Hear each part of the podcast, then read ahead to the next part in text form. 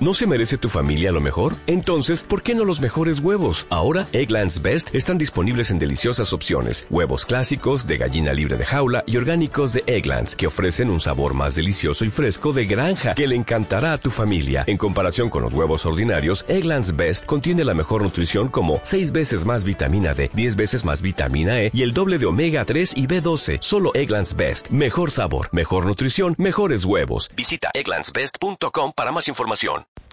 Hola, vamos a continuar con el Seder de Pesach. Vamos a hablar del cuarto paso del Seder, que es Yahatz. Después de haber comido el apio, se agarra la matzá. Dijimos que tenemos en la charola tres matzot. Se agarra la matzá del medio y se parte en dos partes. Hay que atraer la atención de todos, de los niños, de los grandes, y explicarles que ahora vamos a partir la matzá en dos partes. Uno de los motivos es en recuerdo a que Hashem partió el mar y se trata de partir una en un pedazo grande y otra en un pedazo un poco más chico. Dicen que hay que tratar que el pedazo grande forme una letra Vav y el pedazo más chico forme una letra Dalet. Obviamente no sale exactamente porque es difícil hacerlo, pero es como un simbolismo. El pedazo grande, como es el más importante, se va a guardar para el aficomán.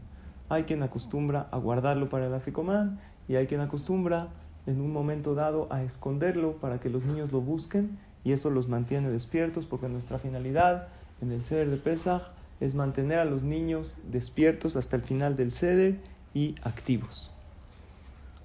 Nosotros acostumbramos que cada uno de los hombres de la familia, de mayor a menor, también algunos lo hacen las mujeres, se pone la matzá grande en el hombro izquierdo, la envuelven con algo, con algún mantel, con alguna servilleta de tela o algo, con la mano derecha lo agarra y se lo pone en el hombro izquierdo y dice el texto que está en la Sagadot, Mish Arotam, Tserurot, Vesimlotam, Al Shichmam, Israel Moshe, que significa que los restos de la matzá, estamos contando lo que pasó en la salida de Egipto, los restos de la matzá que les quedó, las empacaron, las empaquetaron, las envolvieron, besimlotam con sus ropas al Shechmam en sus hombros. Y el pueblo de Israel hicieron como la palabra de Moshe. Y los demás integrantes le preguntan, ¿de dónde vienes? Y él contesta de Mitzrayim. Y después le preguntan, ¿a dónde vas? A Jerusalén. Esto es un recuerdo bonito y ahí nosotros pensamos que aunque venimos de Mitzrayim, aunque estamos en un sufrimiento, le pedimos a Hashem que vayamos pronto a Jerusalén, que venga la redención final. La matzá del medio, la, del medio dijimos se parte en dos. La grande se guarda para el aficomán y la pequeña se pone entre las dos matzot y hay que procurar que la pequeña tenga una medida de unos 20 gramos como mínimo. Es bueno eso porque después vamos a decir por ella veraja. Después servimos la segunda copa de vino y empezamos el otro paso del ceder. Ya llevamos Kadesh, Urhatz, Karpaz y Ahatz y vamos al quinto paso que es Magid. Este es el paso más largo de todo el ceder. Se lee toda la Agadá. Aquí no vamos a explicar toda la Agadá, porque sería muy largo, pero cada quien que tome una Agadá y que lea desde la parte de al ahí está en todas las Agadot. Hay ciertos momentos que se tapan las matzot, que se descubren las matzot, todo está en las Agadot, fíjense. Y quiero decir algo muy importante sobre este paso del Seder. Esto es la parte donde nosotros contamos la salida de Egipto.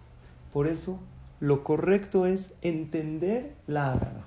El que la lee en hebreo y no entiende nada, no cumplió. Por eso sería bueno leer en hebreo y entender. Si no sabe leer en hebreo y entender, que la lea en español o en el idioma que entiende. Y si en todo, en la mesa vamos a decir, toda la gente la está leyendo en hebreo, por lo menos tiene que tener, entender la palabra de Abadim Ainu Lefarobe Mitraim, la parte de Abadima y Nulefaró, que cuenta que éramos esclavos en Mitzrayim, las diez plagas y lo más importante que es el párrafo de Pesach, Matzah, Umaror. Durante toda la Agadá se va leyendo, después se canta el famoso Manishtana. Hay que tratar de hacer pausas a la mitad de la Agadá para irles explicando a los niños. Después llegamos a la parte de las plagas y se acostumbra a que se va vertiendo un poquito en una palangana, un vino, ese se desecha después en el WC o en el lavabo. Hay unas partes que se vierte vino. Cuando recordamos las plagas, después decimos también en... Cuando decimos, aparte de las plagas, decimos Dam, Vaesh, Betimerot Ashan, que hubo sangre, fuego y columnas de humo. En Mitzrayim también como castigo a ellos. Hay unas partes de ahí, en todas las Agadot, está indicado al final de toda la Agadá, se acaba con la Berajá, Baruch Hashem, lo que nos mejoramos Asher, que alano vegal de tabotenu Mitzrayim, así como nos redimió a nosotros y a nuestros padres de Egipto, y acabamos con la Berajá de Gaal Israel. Ahí acabó este paso de Magid, se bebe la segunda copa de vino, que también tiene que tener, ya la servimos, como mínimo 86 mililitros, reclinándose cómodamente hacia la izquierda y la recomendación es tomarse toda la copa de un sorbo. Si no puede, de un sorbo lo más rápido que pueda. Eso es el paso de Magid. Ahora pasamos al paso de Rochza.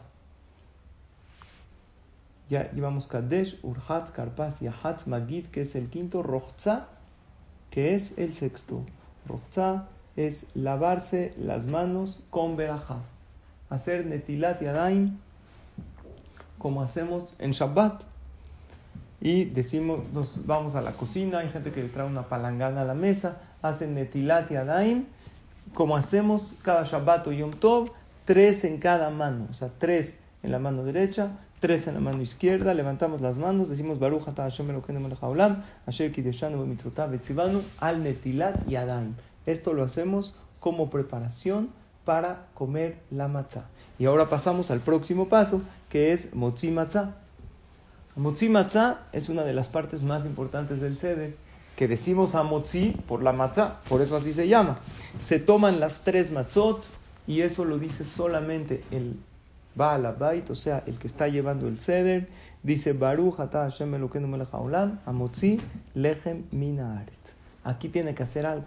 Suelta la matzah de abajo. ¿Se acuerdan que tenemos dos matzot y el pedazo del medio, que ya lo habíamos partido en Yahatz? Suelta la matzah de abajo y con las otras dos en la mano, o sea, con la matzah entera y la partida, dice Baruch ata Hashem melech haolam, asher kideshanu b'mitzvotav v'tzivanu al achilat matzah. Después de decir esta verajá, la persona que dirige el ceder, el que dirige el ceder tiene que comer dos porciones de matzah. Generalmente se acostumbra que come la de abajo, que tenía 20 gramos, se la tiene que comer, más otros 20 gramos de arriba, de la matzah de arriba. Si se le dificulta, puede comer una sola porción de 20 gramos. Los demás comensales tienen que comer reclinados una sola porción de 20 gramos. Y se debe comer cada porción en un tiempo no mayor a 7 minutos, sin interrumpir, sin hablar y sin acompañar la matzá con botana, con aguacate, con la matzá. En este paso de motzi matzá se come solita. Y es muy importante que sepamos que el esfuerzo que uno hace para comer matzá en esta noche y maror, que lo vamos a ver más adelante, eso a Kadosh Baruj le da refúa, le da curación a la persona. La matzá, uno de los nombres que tiene, es el pan de la curación. La medida de matzá tiene que ser de 20 gramos. Se permite pesar la matzá en una báscula mecánica, no eh, eléctrica obviamente, porque eso no se puede. Eh, el que dirige el ceder tiene que comer mínimo cuatro porciones, dos en Matzah, uno en Korej y uno en Afikoman. Y los que no dirigen el ceder, el resto de los comensales, tienen que comer mínimo tres porciones, uno en Matzah, uno en Korej y uno en afikoman. Hay quien come dos en mutzimatzah y dos en afikoman. Si quiere hacerlo, adelante tiene en quien apoyarse para comer esta medida de más. Muchas gracias por su atención y Bezrat continuaremos con los otros pasos del Seder.